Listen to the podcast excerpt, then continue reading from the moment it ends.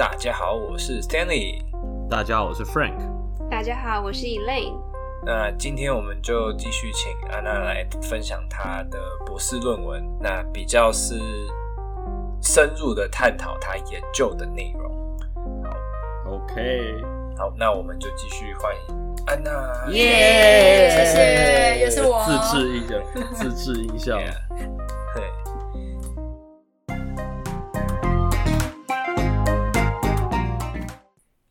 那开头还是嗯。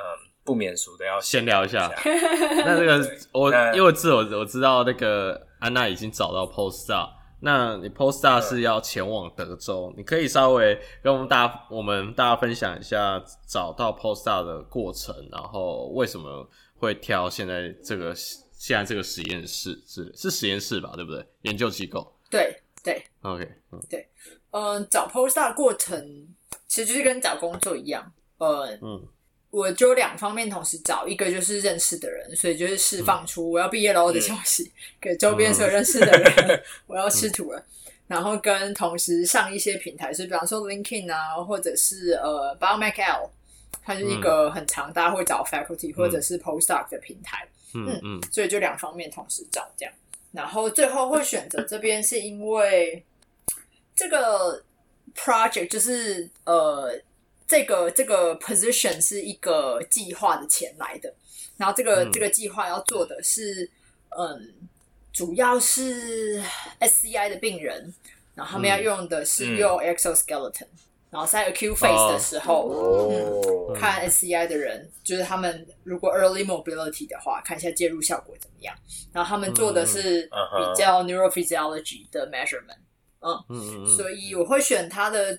第一个原因是因为大部分做 postdoc 的理由会是想要学一个新的 skill set，所以对我来说，我的 PhD 我做的大部分事情都是 biomechanics，、嗯、然后我想要学一下有一些概念，就是比较 neuroscience 的 measurement 有些什么，嗯、然后比较 neuroscience 的题目可以做些什么，这是主要的一个原因。然后再来是、嗯、呃，我觉得 exoskeleton 这些比较就是 assistive device。是我觉得对我来说一个义肢的延伸，嗯，就是如果我要有一个我自己也是很提花的，对对对，如果要有一个 我自己的 research theme 的话，就我如果要告诉他们我自己做的研究的主轴是什么，嗯，我觉得这种跟 engineering 有一些连结，有一些相关的东西，嗯，然后它有一些不是你自己人体本身的事情，呃，他会。也许会有一些可以通用的介入的原则或者是想法，所以我就想要去、嗯、去试试看，做做看这个 project。嗯，所以这我选择这边啊。另外，当然很重要理由就是气候啦，Dallas，呃，嗯、我我对雪真的没有办法，所以在一个比较南边的地方.我觉得我比较有信心，我有办法，我有办法 handle 这边的气候。嗯、对，嗯，哎。欸那那时候你找的时候有就是有有给你 offer 就这个地方，还是说也有其他地方也有给你 offer 这样子？呃，这是一个好问题，它是一个线性的，怎么说？线性的的时间点，所以并不是，oh, 并不是像大学联考放榜，oh, 所有人一起公布说，来，我们谁要给你 offer，谁不要。所以我接受这个、嗯、这个 offer 的时候。呃，就是还有一些其他的地方，就也正在、嗯、也正在进行啊什么的，嗯、但是就接受就会就先拒绝掉其他地方。OK OK，嗯、对，嗯、但是对我有投不止一个地方，嗯，对对对，主要就是一个海海投的过程。嗯，那在你投的那一个那个大海里面，这个是你喜欢的其中的，算是比较喜欢的吗？还是是？呃，可能觉得哎，好像没有那么好，还会想要再再挑一下的那一种的。对我来说，它有一些呃，我很喜欢的地方，也有一些我有、嗯、有点不太确定好不好的地方。就是我很喜欢的地方，就是它的 project 内容本身，嗯、然后跟我跟他们的团队，尤其是他们的 PI，在谈的过程中，嗯、我觉得是还蛮愉快的，好像是一个嗯，嗯痛调还合合算合的人这样。然后，那、嗯、另外一个我有点疑虑、不太确定的地方是，是因为这个地方它是呃一个医学中心，它是德州最大的医学集团，所以它其实不是真的在一个学校里面。嗯，然后这个在、哦、这个在之后，我不是非常确定，因为我其实没有很明确问过他们。可是因为在之后，如果我要申请 H one B 或什么的话，嗯，如果你不是政府单位，嗯、不是学校，不是某一些 NGO 的话、嗯、H1B 你就要特定的时间才能申请，现在要抽签嘛，要去抽签嘛，所以这就是一个可能会有的限制。对对对，这是这是另外一个，我不太确定他们到底是不是。所以他们是商业集团。我觉得理论上应该是 NGO，但是我我没有非常明确的问过他们。嗯，嗯对，然后我也还没有很肯定这件事情，但是我就接受这个 offer，我觉得很有趣。对，OK，嗯嗯，对，就是现实的考量。对。这个是确实，身份是一个很现实的考量。因为我们刚刚闲聊，我们刚刚之之前有开录休息的时候，开录前在讲，也在讲这个事情。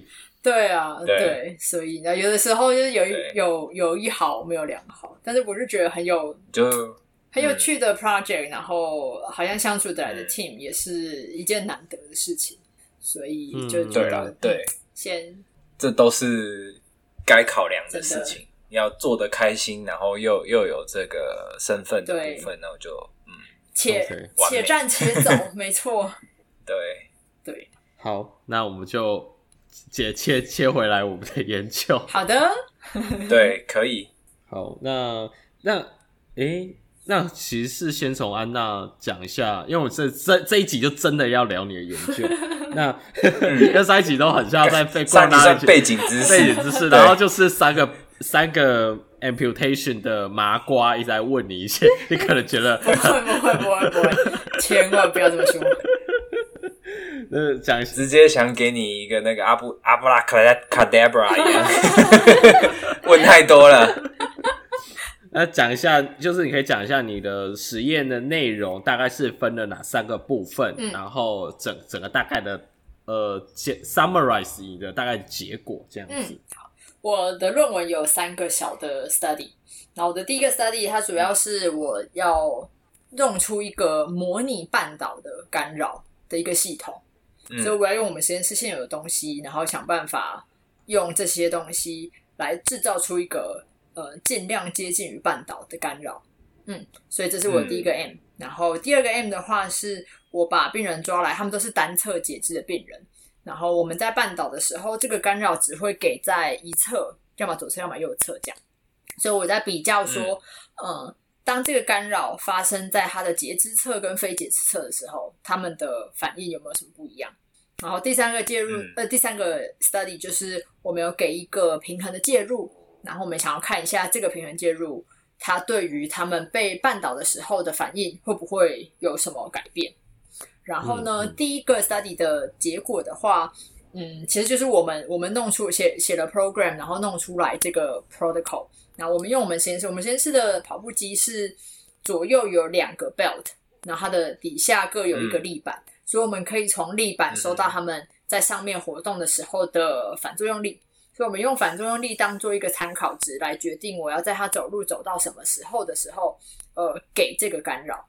所以我们就有算了一下这个干扰，它在给的时候，它可不可以给在一个足够 reliable 跟 consistent 的点，然后我可不可以在固定的 gate cycle 我需要的地方给出我想要的这个干扰？所以主要做的是这件事情，所以我们就 validate 呃这个 protocol 它的 reliability 跟 validity，然后再来就是好这个 protocol ready 了可以用了，我们就把病人第二个 study 把它放上去以后呢，我们发现病人他在呃。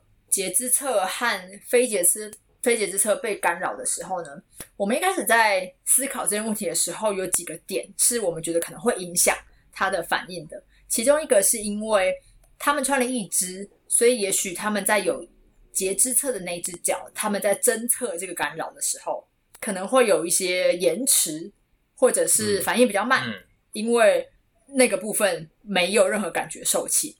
所以这是我们第一个觉得有可能会发生的事情。第二个觉得有可能会发生的事情是，他们的动作本身在做这个跨步的动作的时候，有可能会比较慢。所以这是我们的想法。但是我们实际上做下去以后，发现呢，其实尤其是在他们走路的时候，我如果让他走一走、走一走，然后绊倒他的话，老实说，在我们的 data 看起来，它是非节肢非节肢侧脚还是节肢侧脚，哪一侧脚用来接收这个干扰，其实没有什么差。也就是说，他穿义肢的那一侧，他其实在接收感觉、接收这个干扰的感觉的这个部分的能力，并没有显著的比另外一侧好的脚要来得慢，嗯、或者这个能力要来得差，没有。可是，在动作执行上面，在他要做跨步的这个动作的时候，很明显的，他穿义肢的那只脚，他要完成跨步这个动作花的时间，会比另外一侧要来得长。嗯，所以就是在 sensory 的部分好像还好，但是在 motor 的 deficit 好像是会影响他们在绊倒的时候，呃，可不可以成功 recover 的比较关键的事情。嗯嗯，这是我们在第二个 study 厘清的一个状况。然后第三个 study 呢，嗯、我们就是给了一个介入，我们给的介入就是那种 wobble board，它就是左右和跷跷板这样。嗯、所以我们希望病人做的事情是，他们可以尽量维持在这个板子是平的这个状态，越久越好。我们的初衷呢是希望，因为呃大部分的截肢病人他们会避免把重量放在截肢的那一脚，会倾向都靠在没有截肢的那一脚，嗯、所以我们希望用这个方法有点强迫使用，他们必须要放一些。体重过来截肢侧，跟因为它是一个动态的动作，嗯、所以它其实是会需要有一个反复的 weight shifting 的过程。他要把 weight 从好脚移到坏脚，从坏脚移到好脚这个过程。然后我们觉得这个能力是他在被绊倒的时候，他需要做跨步之前，他需要具备一个能力。我们那时候觉得，他如果没有办法 weight shifting 的很好，那他在跨步的这件事情就会受到一个限制。他没有办法把 weight shift 掉、嗯、shift 掉，他就不可能有办法把那只脚抬起来、嗯、做跨步这个动作。嗯、那个时候初衷是这样，嗯、所以我们给了这个这个这个介入。然后呢，我们实际上介入完以后看到的是，对我们有看到一些呃介入完的改变。比方说呢，呃，病人他们在被绊倒之后，呃，他有办法用他的截肢那一脚。撑住身体比较久，然后让他的好脚有比较多时间可以跨步。嗯，嗯在这种、嗯嗯、这种小的 variables 身上，我们看到他在跟 weight shifting 比较有密切关系的 variables 上面，它有明显的改变。嗯、可是呢，如果我们整体看它，它在 recover 的成功率，它整体在控制这个半岛的时候，身体往前冲的这个能力有没有改变的时候，我们发现没有差。就是这个介入对于一些比较细的小 component 有差，可是对于整体你比较 general，它的 response 其实没有改变。所以我们那时候呃下的结论是说，它就是一个比较 test test specific 的反应。我们练了什么，它就什么变好了。可是你要期待它这个小 component 的能力 transfer 到足以改变它整体的。呃半岛的 recovery 其实是没有办法的。嗯，嗯，所以如果如果未来要要发展一些可以改变他呃被绊倒的时候跌倒几率的可能的话，我们会觉得一个更 task specific 的介入可能会是需要的。我们可能要做的不是挑出一个这个小的 component，然后练这个 component 就好。我们要做的可能是、嗯、呃尽量找一个越接近他。绊倒的反应这个能力的介入越好，比方说，我们可能可以把它就放上我们这个设计的 protocol，我们就反复绊倒他，让他一直需要经验这件事情，他需要一直重新做这件事情，嗯嗯、那他可能对于最后最终的成果会、嗯、会比较好，比较比较有效了。嗯，嗯，然后二方面是还有我们在给介入的时候，要怎么样让病人呃使用一个 motor learning 的概念，怎么样提高病人他在做这件事情的。自信心，他的 self efficacy，他的 autonomy 的程度，所以让他可以把这个 task 学的比较好，这也是另外一件我们觉得可以再加上去的事情。嗯，对，所以 overall 来说，OK，论文。好，那哎、欸，你们好，因为这题好，嗯、那我直接问好了，因为没有，因为因为这个没有没有这个问问题，你们不是有准备一个问题啊？做实验前那个，这是谁问的？哦哦，那个是那是我。对，所以你就是啊，嗯，对，所以你问啊，嗯，因为在因为我在读前面的时候，我有看到就是说，如果说他们有 anticipate anticipate，就是他们如果预期说等一下自己会跌倒的话，他其实嗯，受试者他们就是做出的反应跟他可能一开始的步态就会不一样，他可能就会比较 aware。嗯、那没错，嗯，像你们在做实验做实验之前的话，这个要怎么处理？因为就你们会先跟他讲说，等一下会有模拟的跌倒吗？还是说，就是你们会怎么去解释这件事情，才不会造成他们可能有预期心态，然后就是影响到实验结果这样子？嗯，我们不会跟他们讲。这个是一个简单粗暴的答案。我们在绊倒他以前不会跟他讲。那你们是怎么跟他讲？就是在招募受试者的时候，你是怎么跟他们叙述？因为他们，因为就我我记得，就是不管在美国或在台湾，就有时候做实验之前，他们都一定会签一个 informed consent。没错。你们要怎么去 address 这方面的？就是 informed consent 里面他们会做出什么样子的 statement，然后才能够保护你们？不会被受试者反扑或之类的。嗯嗯，嗯，嗯，在实际上，呃，IRB 在给的时候，你会有两份东西，一份是告诉 IRB 审的人说我们这个流程详细要干嘛，另外一份就是病人签他会读到的 informed consent 嘛。在给 protocol 的时候，你需要非常详细的写你要做什么，然后你会绊倒他多少次，什么时候给，这类似这种讯息，你会需要给他。但是在给病人的 informed consent 呢，嗯、我们就是很 roughly 写，我们就是写我们会测试你在、嗯。我们实验室的跑步机上面站着跟走路的时候的平衡反应结束，就这样。哦，好聪明哦，平衡反应。对对对，所以我们并不会明确告诉他说：“哎、欸，你等下走一走啊，我会我会把你绊倒。”不会。可是呢，可是因为同一个病人，他其实会被绊倒不止一次，所以呢，他他被绊倒第一次以后，他终究就会知道他上当，他就来这边跌倒。然后呢，所以所以第二次你是不可能让他真的完全不知道我要被绊倒。那我们可以做的事情是，我们在设计 protocol 的时候，我们可以让绊倒的呃一切参数都尽量越随机越好。比方说，我们是让我们是让 program 自己去决定他什么时机哪一步要绊倒。我只 trigger 了这个绊倒的事情，可是我其实连他什么时候。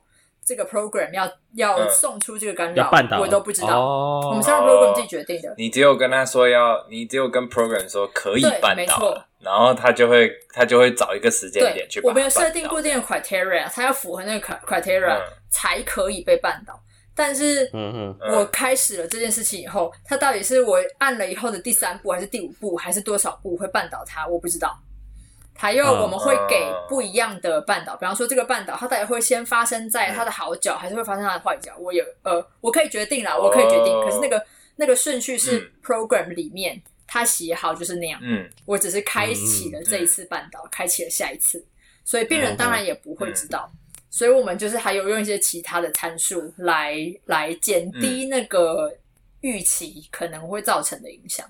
哦，或者是他学习，我忽然想到，我忽然想到一个画面，那个受试者被绑，因为我们这种半倒时间都要吊，就是吊吊那个吊带嘛，那个保护是。对，然后我我想象那个画面是上面那个病人在问安娜说，呃呃，when it 呃 when am I gonna be 呃 getting bolt？然后就安娜很淡定，I don't know。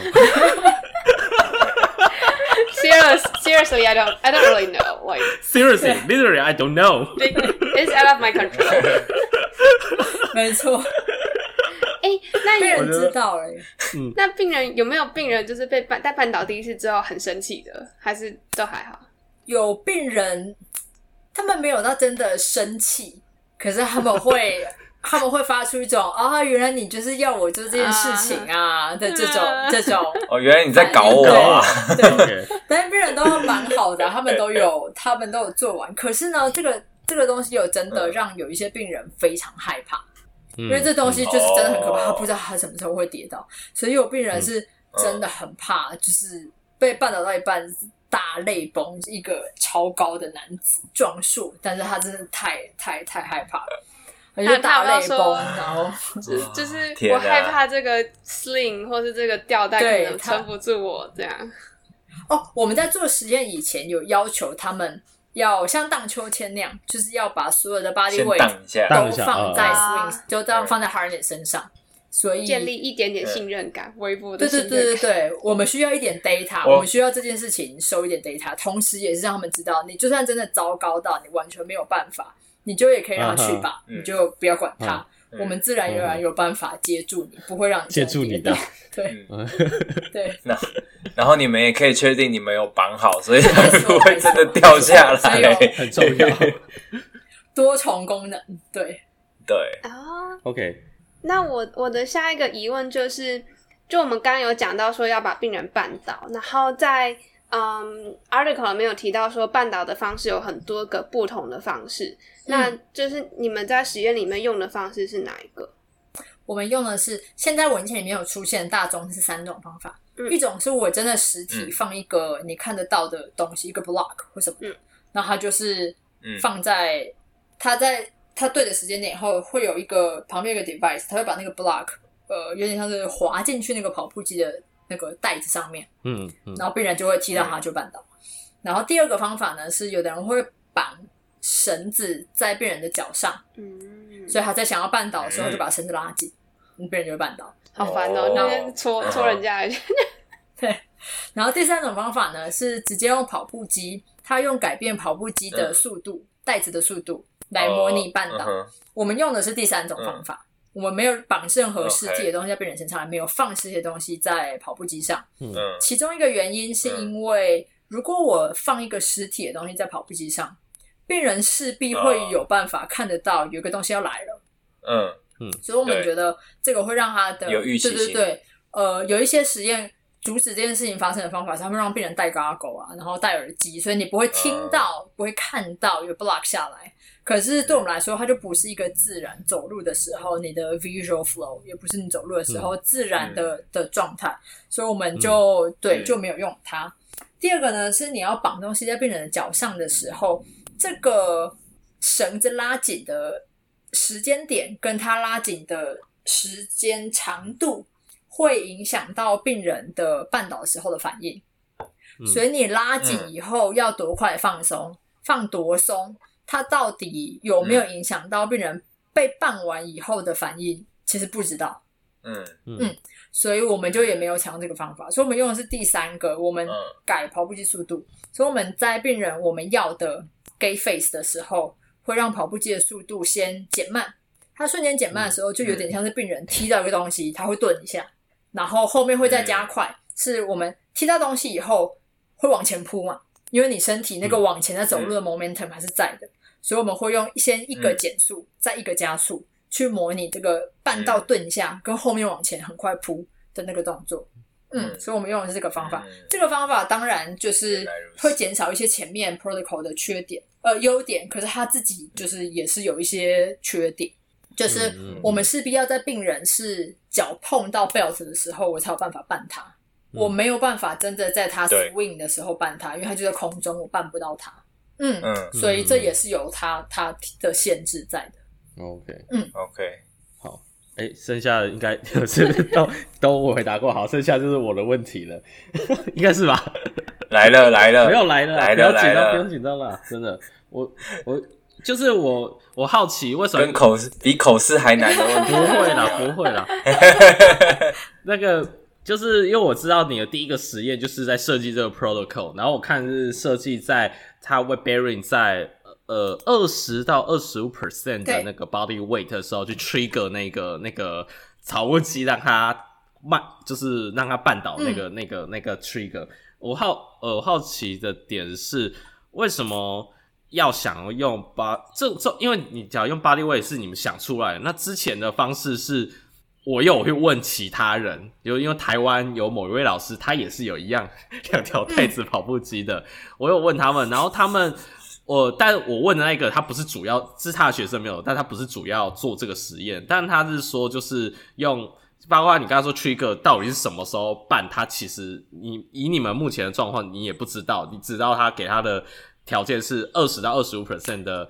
体重的时候会 trigger 起来，但是哪一步你不知道。但他们是说，在台湾他们就是可能会自己人工的去 trigger，但是那个 timing 我就想这样子，你们是想要设计一个 consistency，就是每一次 trigger 都是在同一个点，然后去产生半岛的反应，因为代表说之前的实验这种一样用两条跑。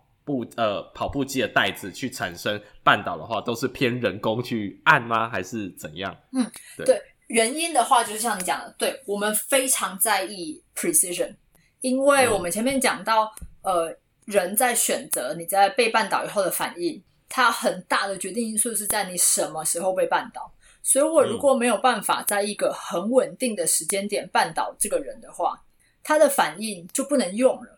我不知道他的反应的不同，是因为我给的 timing 换了，还是因为他真的反应有不一样。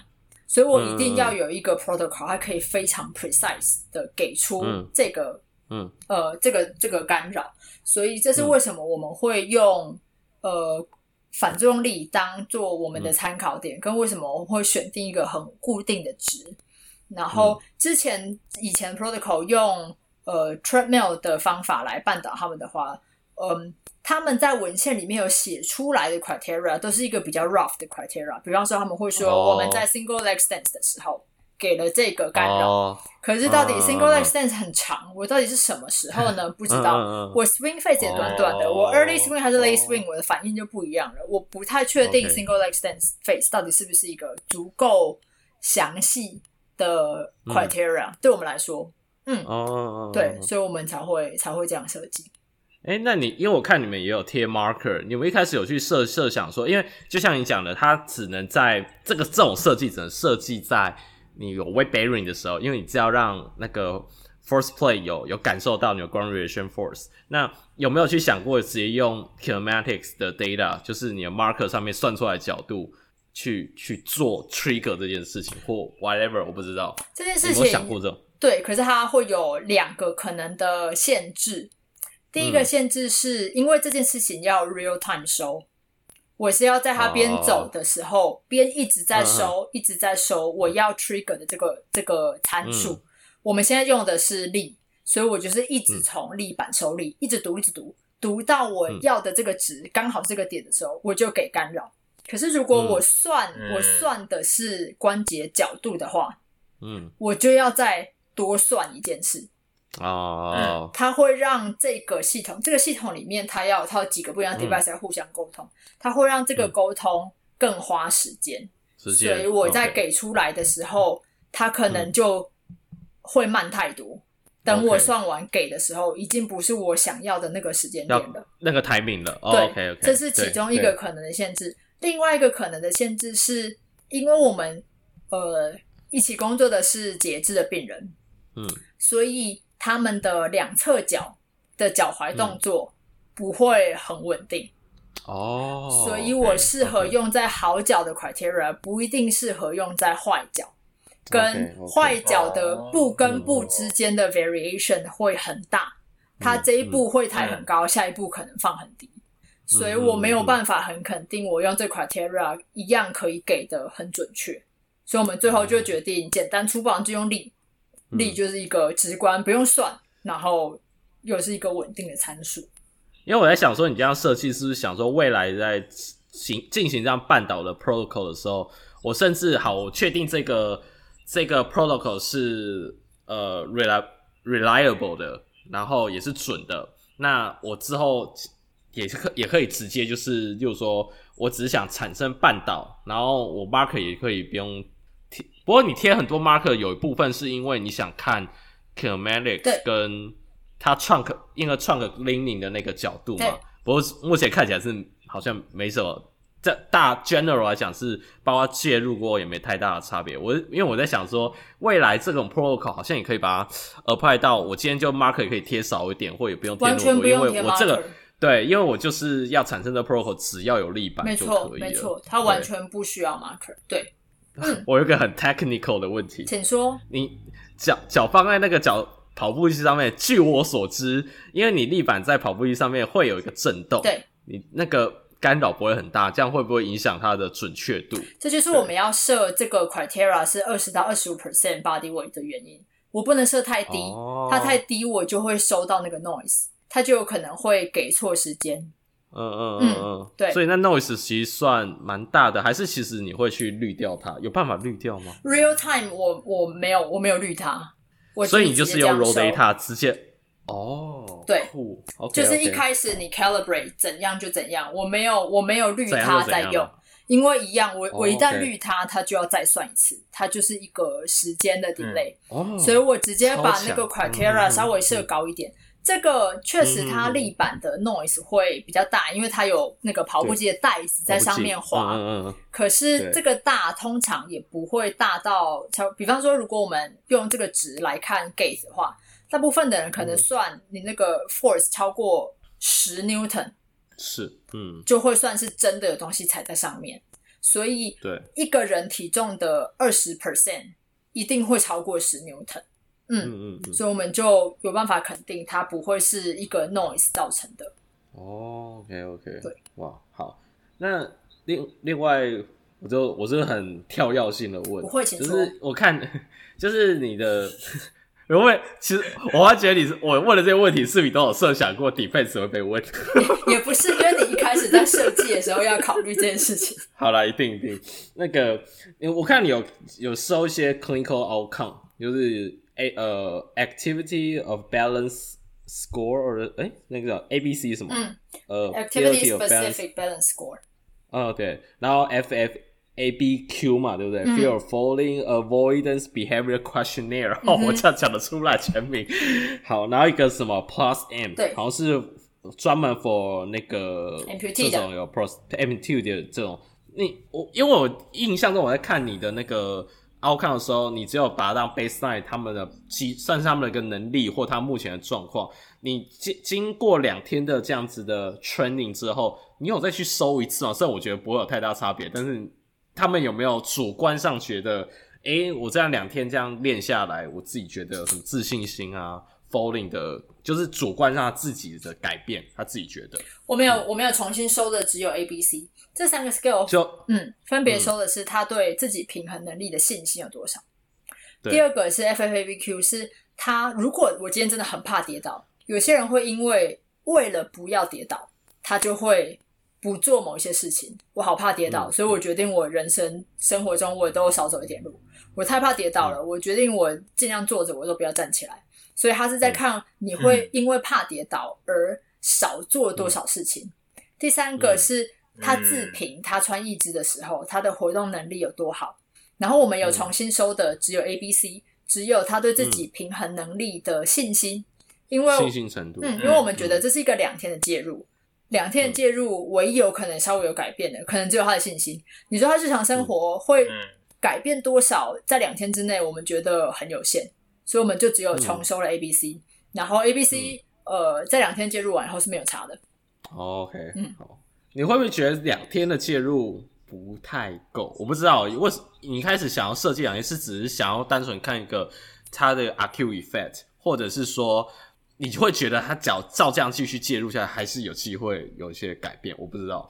我觉得，嗯、对，我觉得 dose 确实可以再增加两天，说什么都其实算是一个很短的时间。我们一开始会设计两天，有两个主要原因。嗯、第一个原因是我们从来没有在减脂的病人身上用过这个介入，所以我不知道这个介入到底行不行得通。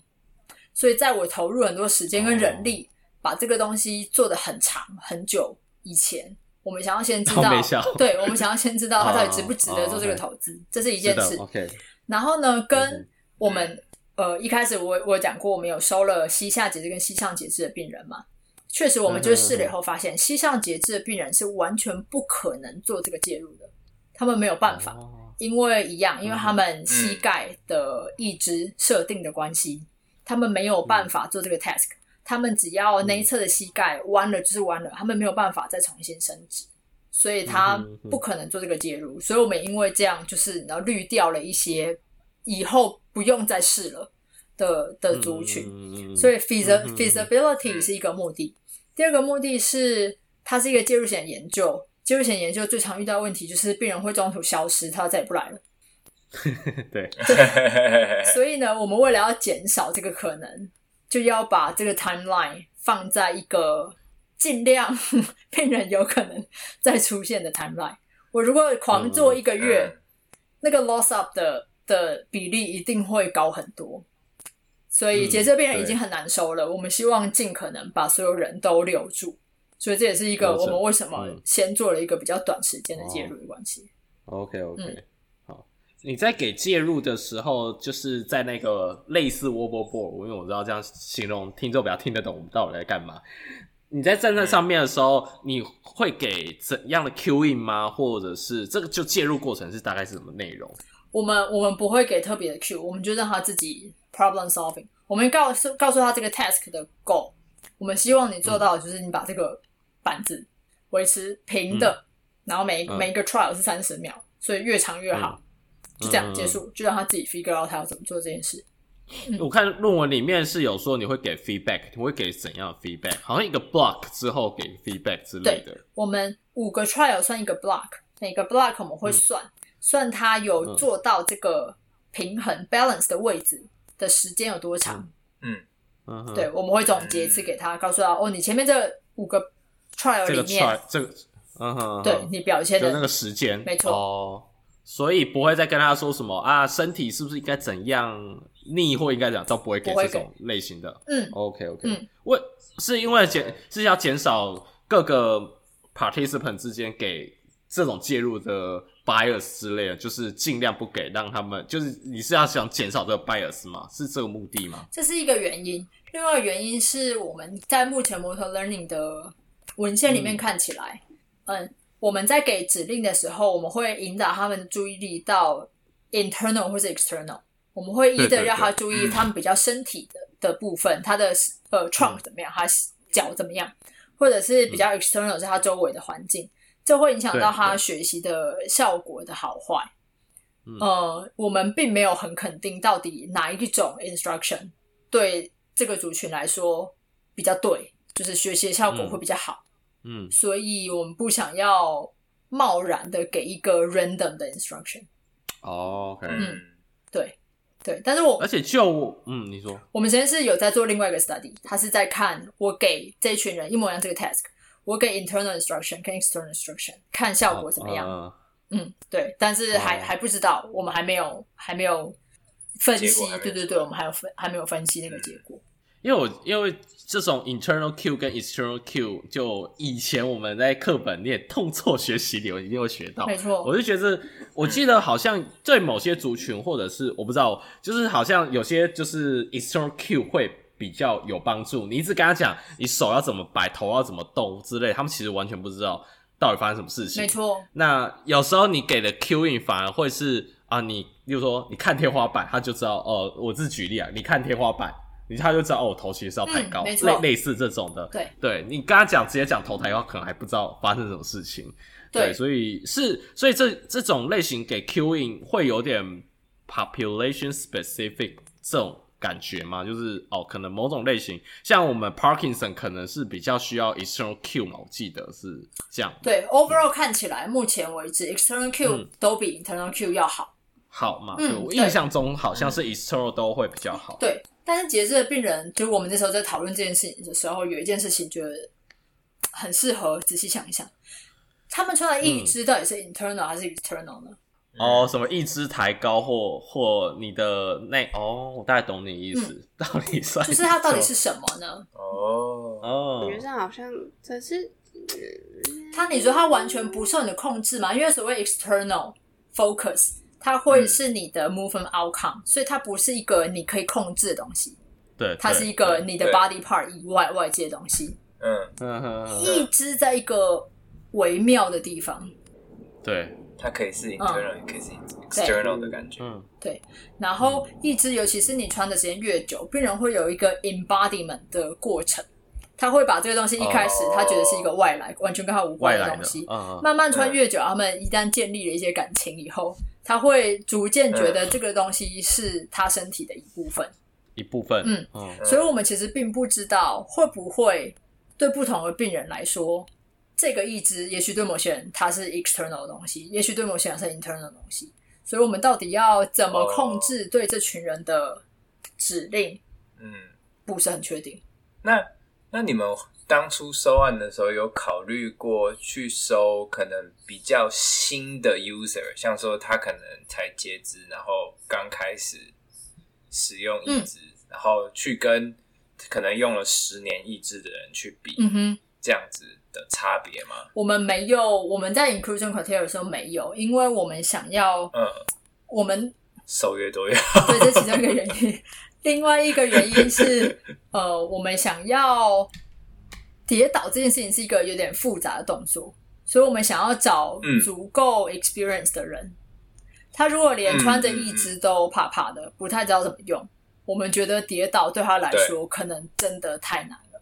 嗯，哦，OK，有点太高功能的一个一个没错，所以我们那时候收至少要穿他的一只超过六个月的人。了解。哦对，我们才要。所以感觉这个也可能是一个方向，像说你可能找六个月到一年的，跟用两年以上的，就是已经人机一体的，跟还没有还没有合为一体的时候的人，可能也会有差别。对，完全同意。我觉得这是一个一个可以做，绝对是一个可以做的题。嗯嗯，没错。好，我是觉得 Frank 消失了，所以。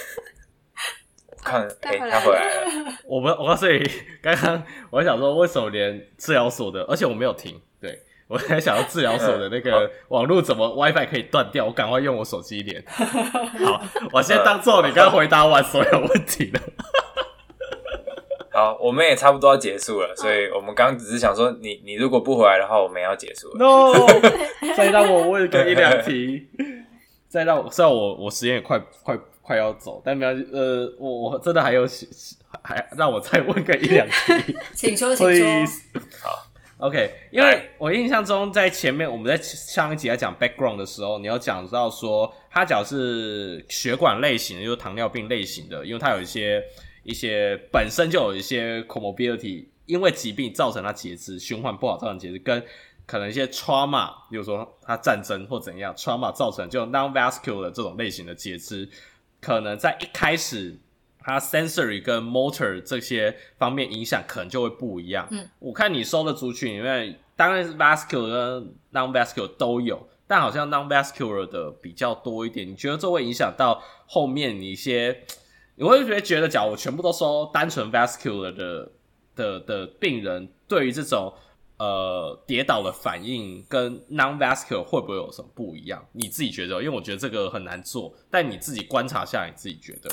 我觉得确实有可能，但是我们的病人，我们在一开始收的时候，其实我们测他们的感觉功能，他们即便是 vascular 的人，oh. 他们的感觉功能都还是相对来说是好的，嗯、就是他们测起来是没有没有 neuropathy 的。Oh. 嗯。所以，OK OK，对，所以虽然他们在原因上有一些不太一样，可是他们在感觉功能上其实没有差太多。可是实际上，如果你收的是一、嗯、是一群他有严重 neuropathy 的 amputee 跟没有 neuropathy 的 amputee，、嗯、那有可能他们的表现就会非常不一样，嗯、因为他们连好脚的感觉功能都会不好。所以，嗯、对，所以这个这个就不知道，这个要做了才知道。可是这个确实是有可能，对，会让他们反应不一样。嗯，好，嗯。OK，对不起，我还有很多问题，好，再来。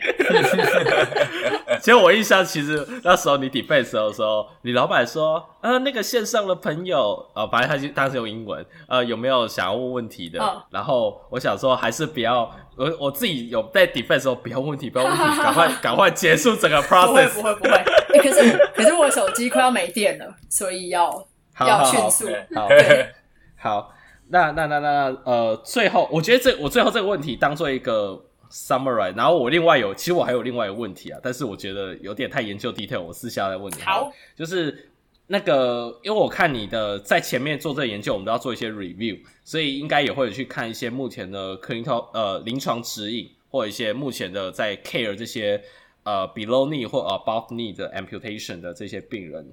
包括一些注意，你要不要最后在这个，因为这个访谈最后面大概跟我们讲，目前在我们临床指引里面，或者是目前主流来讲，我们会建议对呃针对这样病人，我们在给予治疗或照护上面要什么有特别需要注意的地方？嗯，我觉得第一个最重要就是要 early mobility。我觉得对这群人现在最比较新的概念就是，呃。你需要尽可能去露着它有节制的那一脚，你要让他可以承重，你要让他敢使用那只脚。除了一些比较保护性，然后预防什么嗯 construction 之类的事情之外，mobility 是非常非常要紧的。跟不要怕 challenge 这一群人，有些人会觉得自身有有机器，看起来是机器，这个意志不知道在干嘛，然后有点不知道到底我应不应该要做一些很挑战他们的事情。可是真的是完全可以，因为他们其实就是截肢而已，他们在呃整体的神经系统的控制上面并没有太多的问题，所以完全是可以 challenge 他们的能力的。嗯，我觉得这是这是对比较传统的观念之外，现在一些嗯更新的想法。然后如果不知道他们的意志发生什么事，不会用，不清楚功能，呃，我觉得对 PT 来说很正常。我们本来就不是学这个的，所以完全不用怕去问，呃，他们的意志装律师，不用去害怕，甚至问病人本人这些东西要怎么用。我觉得这个好的沟通，你知道他的意志功能。是怎么样的，大家才可以达到一个最好的治疗效果？嗯，我非常认同，就是不要怕挑战他们能力，因为我在 UAUC，他们其实非常，他们很有有那个，就是有呃肢体障碍，我不知道怎么比较好听一点的一些运动员的学生运动员，他他包轮椅的很很多，然后也有那种就是装义肢，我都觉得他们跑步都比我快，真的，没错。他们跑步都比我快，没错，所以就是。好，那就我就我就先问这样好了，好的，对对对，那就谢谢安娜，对，谢谢谢谢你们，好，那就谢谢安娜接受我们的访问，那我们的节目今天就到这，谢谢，我们 Two 是 Two-Pro TT，我们下次见，有兴趣的人也可以留言问安娜问题。也许他会出来回答，也许 也许会，也 许，也许，也许，也许，OK OK，谢谢，好，谢谢，OK，好，拜拜，拜拜，See ya。如果喜欢我们的 Podcast，欢迎到 Apple Podcast、Google Podcast、Spotify 和 YouTube 上订阅，也可以到 Facebook 和 Instagram 上追踪突破物理治疗。今天我们的节目就到这，我们是突破 PT，我们下次见。